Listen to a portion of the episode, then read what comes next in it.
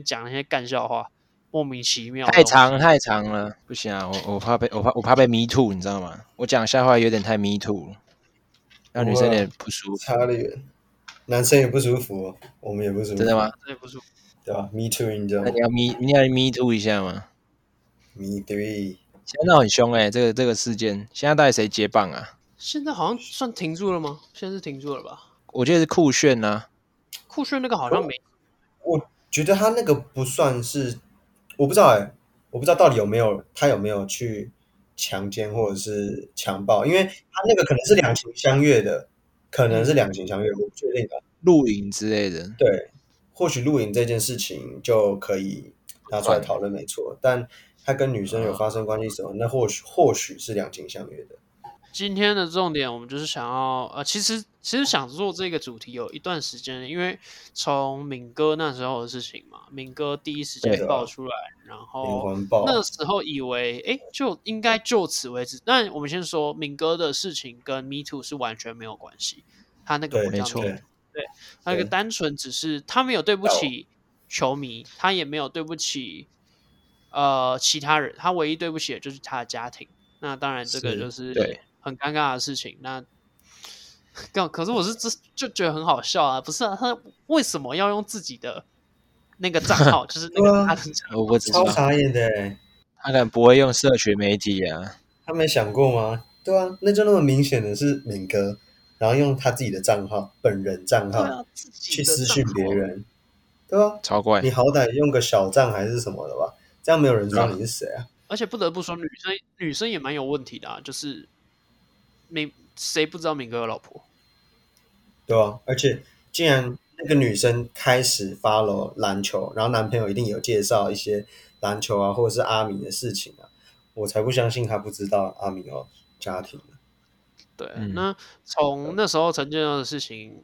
接不不，接下来是敏哥完之后，好像有过很久吗？还是我有点忘记那个时间轴了。其实我觉得大概两两周，一两一两个月左右。哎，有一两周吗？忘记了。那段时间太多事情了。对，黑哥的事情就爆出来嘛。那我们其实之前就一直想要来聊这件事情，但是一直找不到一个好的时机点，因为。东西烧啊烧烧啊烧，其实又烧到了蛮多的人。那后面又最近又冒出一个那个代理的执行长嘛，上来代理一两天，那个周崇文先生，两天还是一两一天吧，马上被爆哇！哎，真的好扯啊！而且它是录影存证的不是吗？它是一个影片的嘛？对，我那时候看到影片我就想要哇，戏啊戏啊，真的真的完蛋，因为那个完全不是两情相悦，那个已经溜走了。对，就很明显啊，女生不想要他碰他，可是周崇文先生就直接从后面这样熊抱那个拉拉队，你看新北国王的的啦啦队队长，我记得是。队长，对 Amber，对，嗯，对对对，他也是还好，他反应算快了，赶快溜走的，对啊。好，那我们先开个场。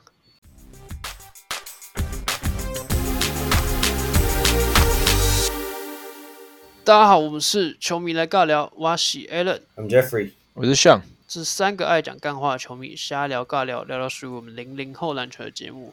今天的主题会稍微比较沉重一点啦，因为要讨论一些比较严肃的关于我们台湾篮球。哦，对，说实话，P. League 就有点代表现在的台湾篮球，现在其实是处于一个蛮蛮需要谨慎对待的时间点。对不对？一个很重要的 moment，因为现在再错下去的话，那我觉得这两到三年，甚至三到四年累积起来的东西，我觉得很容易一瞬间就没有。我只能说啊，嗯、成是黑人，败也是黑人。哎，这样是会不会像当年那个中华职棒打假球的事件差不多的类似？就是他因为那件事情导致整个风气完全黑黑低迷很多，这样吗？会吗？不太一样哎、欸，因为这是他们个人的、嗯、个人发生的事情，就不会那么严重嘛，不，不会像说那时候。不，不是，不是，我不是说会不会，我不是说会不会那么严重哦。我说的点是，嗯、呃，结果可能会一样哦，有可能像你说，我觉得你提出，我觉得你提出的很棒，就是只呃那时候打假球会造成很大量的球迷流失，现在有没有可能造成大量的球迷流失？我觉得有可能。但是他们的中间的过程是不同的，不同的原因，就是这一批球员啊，这批呃，而且更重要、更重要的点是，这批球迷拉不拉得回来？你打假球基本上是真的很难拉得回来了。哎、嗯，那我想问呢、啊、Alan 你是有经历过那段时间？我是没有了，因为我对棒球没有那么了解。那你那时候你的当下的反应、你的想法是什么？那那是打假球事件的时候啊，第一时间我也不算经历过，但是就是那时候已经有在 follow 棒球，而且又是兄弟象的球迷，嗯，呃、刚好这一起呃假球案件，他就当时就是被称为黑象事件，因为大部分参涉其中的都是兄弟象的球员。嗯、那那时候你说我、嗯、我第一时间第一时间绝对是觉得假消息，因为你喜欢自己的球队，你都会觉得干、嗯、怎么可能啊？啊就跟当初黑人。最一开始被爆出来，下面护航的其实也不少。虽然说，嗯，攻击他也不少嘛，但是应该大部分都像我们一样，还在观望，我们还在等后续。那他们怎么说？这样，那当时第二个反应就是等那个消息出来之后，哎，其实蛮难过的。我觉得，嗯，感受到的东西就是难过，最后就是失望，那吗？对，我觉得失望，对，嗯，就我。那么认真在看，这么信任这支球队，嗯、这么喜欢你们，你们竟然是用这种方式来博取我对你们的一个喜欢，哦，感觉被欺骗了，感觉被欺骗。像你就这样想好了，我们去现场看那个 Dwight Howard，或者是看什么台那个篮球，嗯、然后我们在帮他们怒吼啊，这边帮他们加油啊，结果你回去之后发现，哎，他们其实都是串串通好的，那个 alley-oop 是对手跟他们讲好，而、哦啊、这边会我会。几分几秒，我会让一条康庄大道让你飞进来什么的，你会不会觉得全是一场秀？那我到底在怒吼什么？我到底在帮你们加什么？对，我在到底支持什么东西？我就觉得被欺骗了。对，你说 Me Too，呃，就是你是说陈建州这个事情，我们有被欺骗什么吗？好像也没有，没有了。对啊，对，我们可以看到的是真的黑人，他黑人他真的做出很整个完整的东西出来给我们，然后也是带。带很多东西贡献给台湾篮球，这点我觉得不能被否认。嗯、我我想要先讲一个，我想讨论，我想讨论是，哎，第一个是，呃，陈建州他后来发生事情之后，接下来就是找那个周崇伟当代理执行长嘛。嗯、那后来又发生事情，我想问你们是，你们觉得接下来执行长这个位置该谁做？因为这是现在所有人在讨论的话题。林志杰吗？我觉得林志杰应该算可以适合吧。志杰算一个代表台湾篮球一个蛮重要的人，不是吗？但是呃，你如果是你如果是执行长的话，你不能还是球员啊。就是你要先想一个，就是已经没有球员身份的、哦、教练，没有球员身份的。Jeffrey，你有想法吗？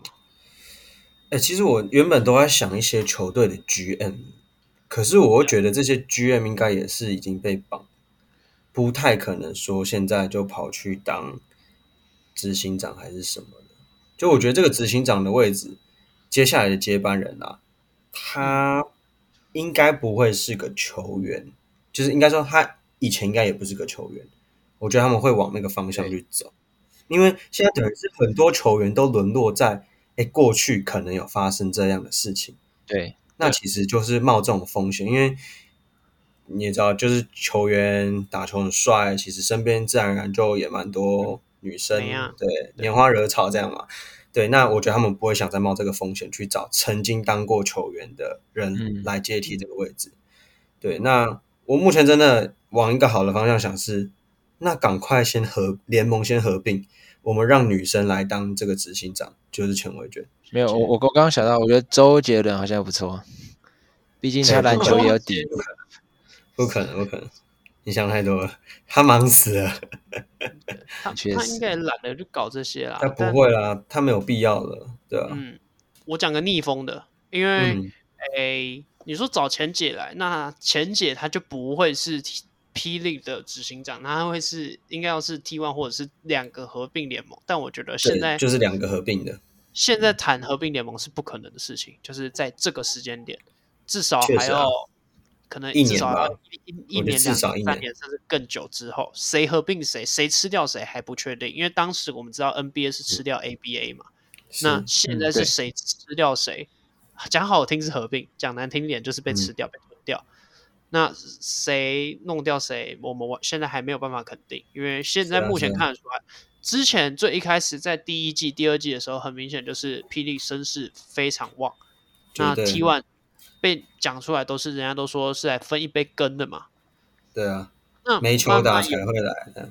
对，慢慢有一点稍微那个气氛开始扭转，我觉得是在今年年初的时候办了一个，像、啊、这边也跟你讲，那时候你还没开始回来看篮球，那那时候办了一个叫做跨联盟交流赛，那、嗯、那个比赛是纯本土，就是你不能有任何的洋将，对，然后 OK 来打这个比赛。那结果结论直接讲结果，结果就是 T one 的两支球队打到了最后，而且打出了非常精彩的冠军赛，就分别是台皮。英雄跟呃中信、嗯、新新北那个中信特工，那这两队打出一个很精彩的比赛。嗯、那从那时候开始，大家开始看到说，哎，T one 的水准其实蛮好的。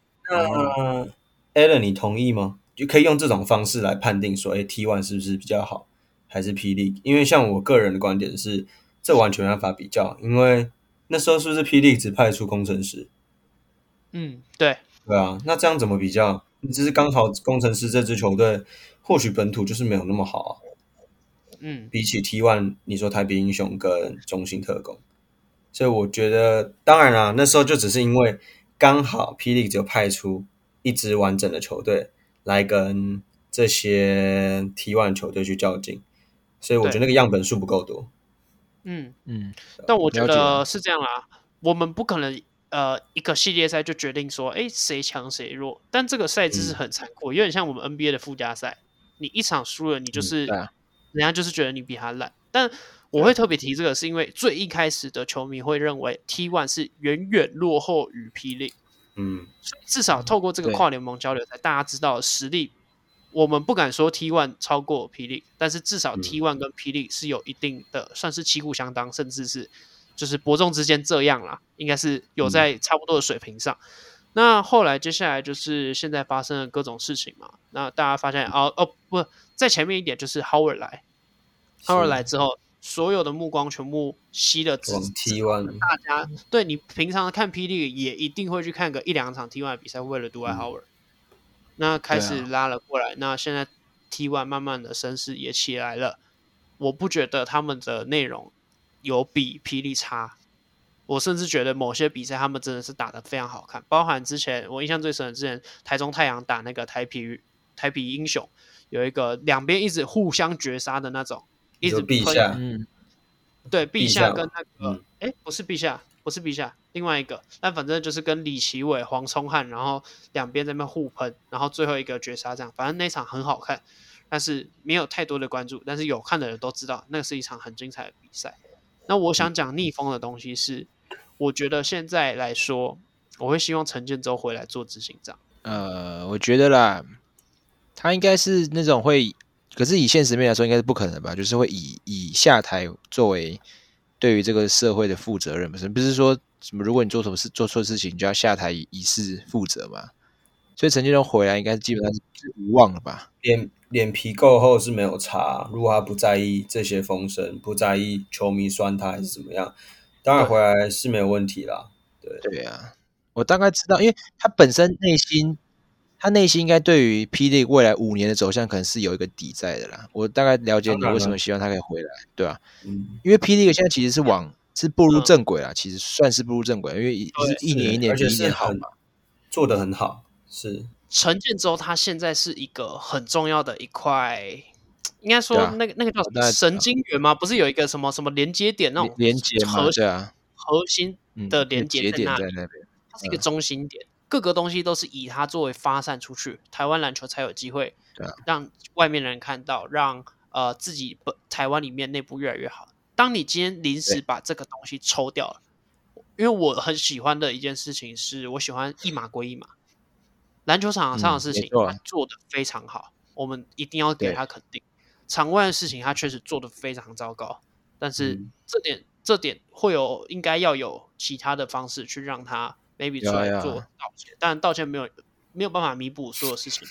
对，但是对了，我觉得我们球迷都是希望台湾篮球能够越来越好。你从这两天，台湾不是跑去打那个日本哦，被日本打烂虐烂，二十几分嘛，输二十几分呢。分其实我觉得还好哎，今天输三十几分。哦，今天嘛，我觉得昨天是二十几分嘛。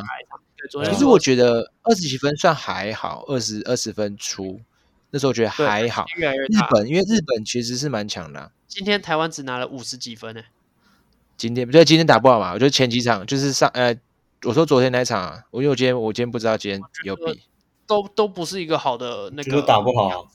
对，就是都打不好，因为林庭谦跟陈英俊都还没回来，我觉得差很多啦。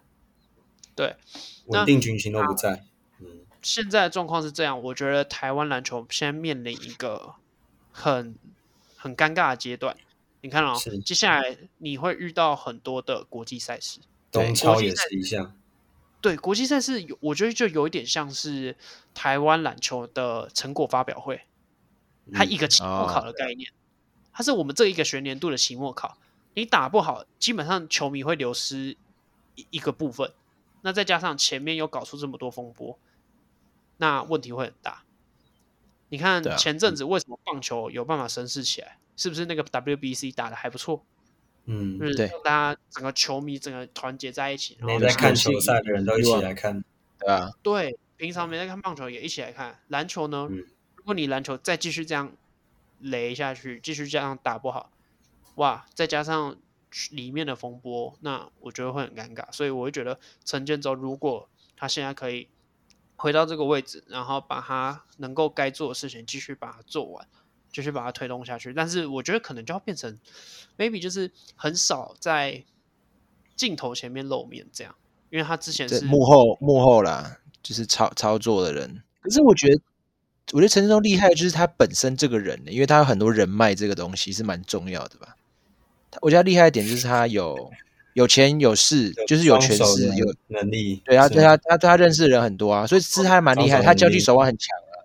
对，他交际手腕是个重点了。那如果这些都拿掉的话，我觉得可能对于他的整个人的重要性会大大打折扣。我觉得是啊，因为大家对他的印象也都打折。不过话说回来啦，如果今天像 Alan 讲的，陈建州回来接执行长，那是不是很多人因为这阵子一定开始讨厌陈建州或不喜欢他这个人呢？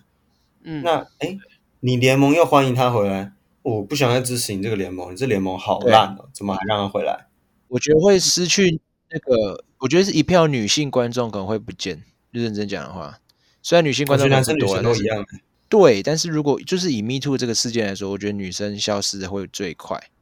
毕竟，嗯、虽然霹雳个的我不知道他那个比例怎么样，但我猜应该七三左右。那、嗯、那三成的女性可能会完全完全消失掉。啊，女男生可能再多一点。我会觉得还好哎，因为你看我们看比赛，我们也不会去看执行长是谁，我们也不会去看 GM 是谁，我们甚至连球队的领队是谁，我们都不知道。我们还是我们看的就是专注在场上的内容。对啦，我我觉得我觉得要看，我觉得爱篮球的人的确是这样啦。对，如果是爱篮球，就不止爱篮球的，好，包含刚刚上说的女性球迷好了，女性球迷看的也是场上的帅哥，他也不是看场边的黑人，他会觉得可能这联盟带出来的人会不会也是跟他一样？那包括杨敬敏也发生过这样的事情，嗯、那是不是这些女生也开始去想，哎，那我会不会喜欢的球员也是这样？对啊，去、嗯、思考当年科比那件事情也一样啊。那那件事情影响多少？大概跟这一次影响应该差不了多少。当年科比不是性侵一个呃一个女生，虽然最后的判决是科比是胜诉嘛，对啊，科比胜诉，但是但是不不知道到底是真的假的、啊，只我说那时候啦。那时候这件事情爆出来，社会舆舆论压力一定是导向女生那边，因为反正就是判决怎么说，不管谁赢谁输，一定是先骂科比啦。所以那时候那个球迷们怎么去，就怎么影响球迷，我觉得可以借套用在现在。那时候那时候发生什么事情，跟现在发生什么事情应该差不了多少。我觉得事事件都差不多，都是性侵方面，一个性侵就是性方面呐，是，对啊，那时候对联盟的影响啊。他这个方式就是等于是支持我啊！你看科比后来做什么？回来继续打球，打得更好，让那些人闭嘴。所以陈建州回来继续让台湾篮球更好，那是不是可以让那些？对，可是现在有个问题，就是 Kobe 那时候回来是 Kobe 是胜诉的，但这次陈建州回来可不可以摆脱他的那个嫌疑？是个很大的问题。因为我看现在陈建州那个应该是已经确定是是有这些事情发生，因为有三、啊、连续三个受害人都出来了，所以这应该是是证实是对的，他确实有性骚扰，啊、所以他回来的话，我觉得跟 Kobe 的时候会不一样，因为 Kobe 回来是呃是有胜诉的，Kobe 是对对就是法法律上是没没做这件事情啊，对啊。所以还是有小小的差距，嗯、但我我我的点是说，那时候对于联盟怎么影响什么事情呢、啊？就跟现在应该会差不了多少，我觉得了。除非美国他们民族不一样，有可能。对啊，我的想法是这样，呃，像当初林书豪在还没回到台湾之前，是不是被骂翻？这个这件事情我们也讨论过。他当时被骂什么舔狗或者什么骂骂的跟智障一样。回来之后，他怎么去把这些事情消灭掉？就是打出好的成绩。那对啊，台湾篮球，我我抓的点是说，台湾篮球现在如果少了陈建州，哦，一个假设，当然这没有肯定或不肯定，但是台湾篮球如果没有陈建州这号人物的继续存在，台湾篮球会走下坡，就是我说实力的部分，能力的部分，嗯、那实力能力是球迷最重要看的东西。对啊，那如果这个东西陈建州不在了，一直这样继续跌下去，我们是不是就回到 SBL 时期，我们战力一样继续外流？但如果今天陈建州回来了，当然不管怎么样都会被骂，一定都会骂。不管陈建州走还是陈建州继续留，这个联盟已经被骂的，跟骂已经被骂的很难听，名声已经不是太好。但如果我们可以使台湾实力拉起来，你看我说的翻身点在什么？接下来的国际赛，对啊，如果看比赛，嗯，台湾的球员表现的非常好，台湾的篮球又会再次起飞，会把前面的这些事情盖过去。因为大家会没错没错，会忘记，会回到根本说，哎，球场的事情我们要看球场，球场外的东西那是他个人的，这样才有机会再拉起来。所以我我想我的想法是，我想法就是比较简单，我就觉得陈建州在确实可以给台湾篮球更多的资源，他有办法去跟东超联系，他可以去，还蛮厉害的，赞助，然后去让台湾整体篮球水平实力拉高。那这点是这点是有机会让我们在国际赛打出更好的成绩，引起全台湾的球迷的共鸣。那有了共鸣之后，我们才会一步步往上走。但是如果今天他这个位置被拔掉了，那没有人来接手这件事情，台湾篮球的资源越来越少，那一步步再往下走，那我们就要又要回到当当时我们那个不太好看的那个篮球。我觉得是那个啦，我觉得是利益的纠结点，就是以以我觉得以两边的角度去思考。如果以女权团体来讲说，他们会觉得说，哎，你今天这个大人物做的这些事情，你既然还能在站在这个位置上不下台，那就代表如果你就是陈建州还留着，就是我们女权团体的输。但如果是以篮球角度来说，陈建州如果帮助我们的篮球，呃，在国际赛取得很好的赛事，然后那那我就觉得，哎，陈建州做的这件事情是大于。是利益是好的，所以两边的立场会不一样，嗯、所以到时候就会有很很大的一个社会呃争论吧。我觉得看哪个利益会比较大了。对，但我知道你，我知道这样意思啊。现阶段我好像我们现在也想不出另外一个、嗯、呃，就是适合这个位置的人再出现。确实，我之前也是认为周崇伟会接下来。而且我也认为周崇伟应该会是扛下所有东西，因为周崇伟他一直以来就是跟着，就是对，都是都是哎，需要你知道周崇伟他介绍一下我真的我我不确定，我看他很胖，我以为他是大约，你知道吗？就是哎，顽童一六大约，很像，很大只，然后然后又绑那种辫子头，所以你们可以你介绍一下他，他到底是什么人物？他不也不像篮球员啊，因为他有点胖。哎，周崇伟他的角色之前在霹雳是行销总监，等于说他是在 marketing 霹雳这些东西，但是在这跟之前，他是不知道你有没有印象，以前在叉叉 L 他。这个品牌也常常跟叉叉尔合合作，它叫 DV 篮球部落，嗯，你知道吗？你有看过？我知道，我知道，就是你常看到他球衣啊，做然后办一些比赛啊什么之类的都有。对对对，他是 DV 篮球部部落的共同创办人之一。哦，这个周崇伟先生，那当然也是说真的啊，也是为台湾篮球球贡献蛮多的啦。学长，笑死！那你觉得？对啊，那周崇，我当初就觉得周崇伟，嗯。一定会是接下来的下一个，可是我没想到他倒的这么的快，甚至快到，不到两天，不到一天就马上倒下去了。现在霹雳也没有下一个。不过我想问 Allen，你说你希望陈建州回来接，那应该是马上回来呢，还是过了一段时间呢？我觉得马上回来比较负责任。当然，马上呃，我觉得回来还有一些前提，包含回来是要先道歉，然后是、啊、要先承认。他现在没有承认，不是吗？不承认啊！重点是他死不承认，还想提告别人。那我觉得这整件事会变得很混乱。就是他的心也还没定下来，他外面还要处理一大堆事情，那他完全不适合回来处理这些国际赛事的东西啊。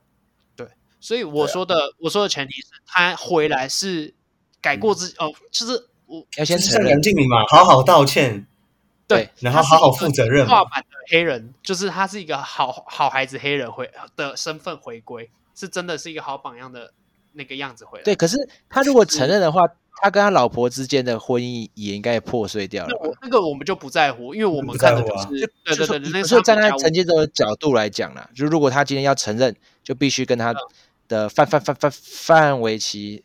离婚，一直想要，一直想要套这个梗，硬要讲到范玮琪，你以为我不知道？反正我我我我在我假如我今天成年之后哈，我可能就不会回来，因为毕竟我回来代表我要承认的话，我跟我的家庭，因为毕竟他有小孩嘛，就是就很麻烦啊。小孩的谁谁要抚养这个问题就很大，所以他如果今天承认的话，讨论不一定会离婚啊，对啊，而且不一定会离婚。因为我没有，我们先说我们不讨论陈建州的角度啊，因为如果是陈建州，当然现在就是能避就避啊。缩在里面就是就最好，可是我以我们球迷的角度，我我们是希一群希望台湾篮球越来越好的对的人嘛，对不对？没错。那我们的角度一定是看到谁可以帮到台湾篮球，我们就是让他坐上去啊。今天有一个总统，他提的政见每一项都是为台湾的体育加分、加分、加分，给资源、给资源、给资源。那我一定投他。对，就就这么简单，这么简单的概念，所以我不需要去想怎么陈建州自己。不愿意，我只是在想说，哎，谁愿谁来做这个位置最适合？嗯，对不对？嗯，那当然，刚刚 Jeffrey 说的，他如果出来跳出来之后，然后还有很多的，就是在那边说，哎，他没有啊，然后继续提告，那当然，那那个那个不是我想看到的。真的，对对对，对，我觉得现在不适合。那我觉得，那我想问，我觉得最后一个问题，啊，就是关于合并联盟了。刚刚 Jeffrey 已经有简单提到。那上呢？你觉得合并联盟这件事情，因为两个联盟其实你也看过了啊，所以我不，我已经不担心你有没有很知道台湾篮球。就你所看到的，你觉得合并联盟是好是坏，或者是短时呃是需要多久的时间去做磨合？我们都我们都很清楚，在这一年间是不可能成功的，嗯、但是需要多长的时间？那你是乐见于看到两个联盟合并呢，还是你希望就是？诶，有一个联盟默默的被淘汰，类似这种画面。我会希望合并，毕竟两边的呃粉丝的粉丝群已经建立起来。如果你一边就两边合并起来的话，就是两边加总了。但是如果你是一边慢慢没落掉，它的它流失数已经是最多的了。而且其实我一直一直很希望两边合并，是因为我觉得。这样会对于没在看台湾篮球的人来说会有点负担，就是哎，T one 是什么东西，P League 又是什么东西，SBL 又是什么东西，就是会混乱。不像你今天在美国，NBA 就 NBA，就或者说像我们有些人，我不知道你们有没有看过足球，欧洲足球是很多复杂、很很复杂的东西，对，你就会这样想入门人就会卡住。对，所以台湾篮球一样意思啊。我今天要看，哎，我是要看 T one 还是要看 P League？哎，我喜欢的球员一个在 T one，一个在 P League。啊，这是怎样？这两个到底有什么差？这样子，很多人都会问这个问题。当然是希望他们可以合并，但我我自己认为可能要抓个十年，我不知道十年会不会太长，就是十年才可以让他们真正完整的融入进来。对，嗯，我自己希望是这样，十年差不多了。这个想法其实又不太一样哎，我会反而是希望用淘汰的方式去淘汰掉淘汰的某些不适于生存的，就是我要的概念是跟 NBA 还有 ABA 一样。那些已经没有人气的球队就消失，就让他们就是默默的，就是球团也知道赚不到钱，那就慢慢的去淡出，然后可以去加到其他的财团，然后去共同一经营一支球队，是当然没有问题，因为我们当然是乐见于所有有钱的财团可以来帮助我们的篮球，或者是甚至其他体育界。可是我觉得合并的话，就会产生很多的问题。举例来说，最简单的新北。中信特工 跟新北国王两个一起，请问啊，还要台新新北对，对，那那那怎么办？三个啊，对啊，那这样场馆要设在哪？然后以你一个小城市，你就已经一次拥有这么多支球队，球迷更被分散了。嗯，那这点我来讲好了，就是我的想法是两个合并。但是我们的队伍要减少，队伍数减少，就有点像是今年的台啤跟云豹合并，或许需要去发生这种事情，因为台湾的人数就这么少，然后如果两支两个联盟合并，总共有十二支球队，哎，十二支球队真的很多，以台湾的人口数来讲，所以我觉得第一，我们缩减球队人数可以解决像刚刚 Alan 提出来的这件事情。第二，我们的实力也可以拉高一个水平，我们可以把一些实力没有到到达标准的人淘汰掉嘛？可能他们就真的去 SBL 或者是社甲去打球。对，对，所以我觉得减少球队，可能我心里啦的一个最好的数字就是八支球队，八队嘛。对，这是我心里一个最最刚好的一个球队的一个数量，八队。中华职棒几队？不管呃，中华职棒现在六队了，现在六队了，对，那八队。但我觉得不管有没有，不管是合并还是淘汰，虽然说对我来说，我还是觉得台皮跟云豹那个，我是我其实 认为算是算是被淘汰了啦，因为就是台皮很明显不玩不起，不玩了。他也不是说不想玩，他就玩不起，因为每每一家都开那么高，那自己家的球员其实又是这么的有料，那只好跟人家合在一起。对，那你说。七支球队嘛，呃不八支嘛，八支球队，嗯，哦，我觉得八字有点紧绷哎，我觉得八字有点小紧绷。是啊，你是觉得八字太少？八字有点，对，有，因为你有点多。你看现在目前十七队，那你等于是撤掉了，哇，过半。没有，你不用去算 SB 的哦。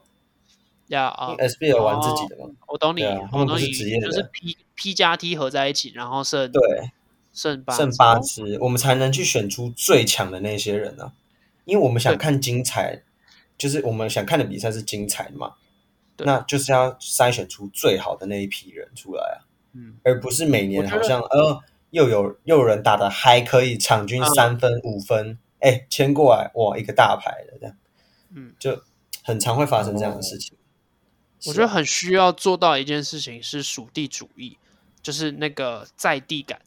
你看 NBA 或者或者是其他各个外面的联盟，为什么他们都有办法球迷这么的投入？就是因为他们那那个城市就只有那一支球队，他们不支持他，他也没有办法。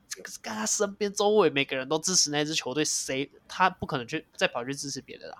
是啊，那可是我觉得这个困难点是台湾的县市之间太近了。你像美国，他们一周跟城市跟城市之间可能离一两百公里，他们有可能整个人生都活在那个城市里面，但台湾很难呐、啊。你可能，哎，我今天以前从台北跨到新北，就一个桥就过去就到了，所以我觉得偏难。那我觉得可以至少要做到，就是一个城市一个球队这种概念，就是你不要一个城市有两支、三支以上的球队，那就会变得很尴尬。那所以这样你应该也会支持八支吧？就是不会是紧绷了吧？因为。台湾的县市也没多少个吧？可是我觉得新北可以两支哎。没有，我刚刚说的紧绷是我觉得太多，就是我觉得台湾的繁华的，就是比较方便的都市，比较八，你要列到八个吗？我们我们都说五都嘛，五都五个，那再加上不是六都吗？现在哦，六都啊，六都吧，现在好像六都，地理不太好。好，还有桃园，还有桃园再加，哎，桃园不是算在六都吗？对嘛，桃园算六都嘛？那，桃园是不是六都？桃园六啊，再加上一个新竹，是不是七了？那是不是满？是啊，新竹。那你还要再加哪一个位置？你不可能摆在东部吧？原则上，屏东。对啊，加个屏东我觉得错。摆在屏东就就有点尴尬，所以所以如果你要摆弄好属地主义的话，那可能就是要。可是我觉得新北这种比较大的城市可以两支球队，像洛洛杉矶不是有两支？其实我觉得。两支，因为新北的占地比较大，所以其实可以你分一个，就拉大一点。我不知道那个范围，就是拉一个远一点的地方，可以两支，我觉得是还可以。像新北这种大城市还行，高雄我觉得也可以。偏大像加州加州一堆球队，对，然后加州五支球队一堆，对吧？对对对，北部就是台北一队，新北两队，桃园一队，其实也是可以。对，我觉得这样还是可以，因为我觉得凑偶位数感觉是比较好。对啊，季后赛比较好打。对。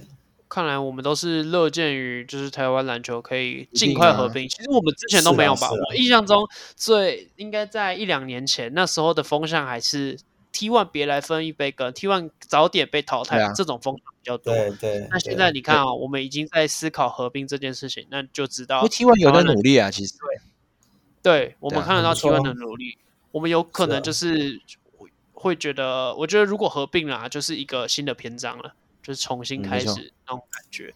但是就是我觉得重点在于接下来的那那几场国际赛。那会是他们的期末考，台湾篮球的期末考，也是我们球迷很重视的一个地方。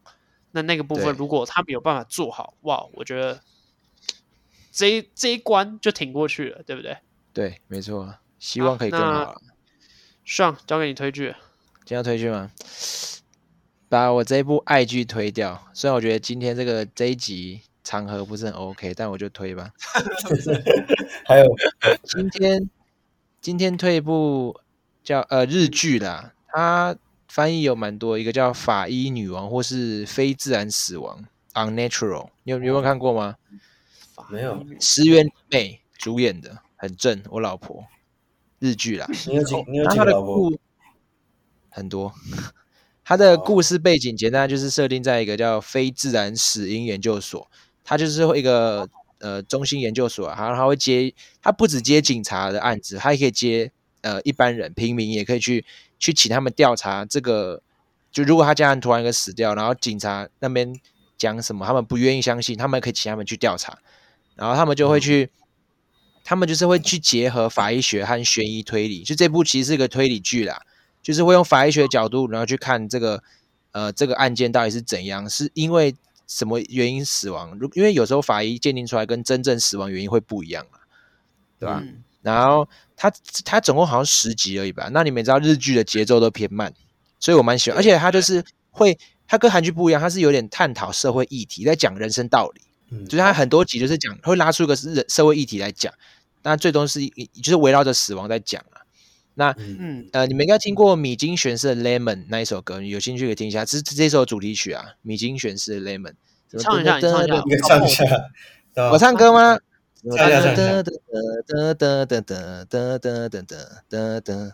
好像有，又好像没有。好听啊，真的好听。好像没有。那个点阅点阅是破破好几亿的啊，就是很有名的。然后我里面有印象很深刻的是，你们知道你们知道河豚毒素吗？那什么？就是河豚那个毒啊，吃河豚会死的那个原因。对对，河豚那个毒啊，其实因为我们在法医学里面检验这个人的，如果是这个人是毒物产生死亡的话，他们会去验是什么毒嘛。但河豚毒素这种毒是比较少的毒，所以他们不，他们毒，因为毒是千百种，所以不可能所有毒都验。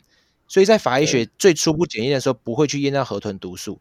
所以你今天要杀一个人的话，你用河豚毒素的话，他最终被法医判断出来的死因很多都是心脏麻痹。哦，所以要如果你要就是你如果要做执行暗杀这种动作，用用合成毒素会比较快，因为而且合成毒素没有解药，然后可以而且是可以延后产生中毒效果。所以其实合成毒素是一个蛮好的一个方法。我的经验是这样。学会了吗？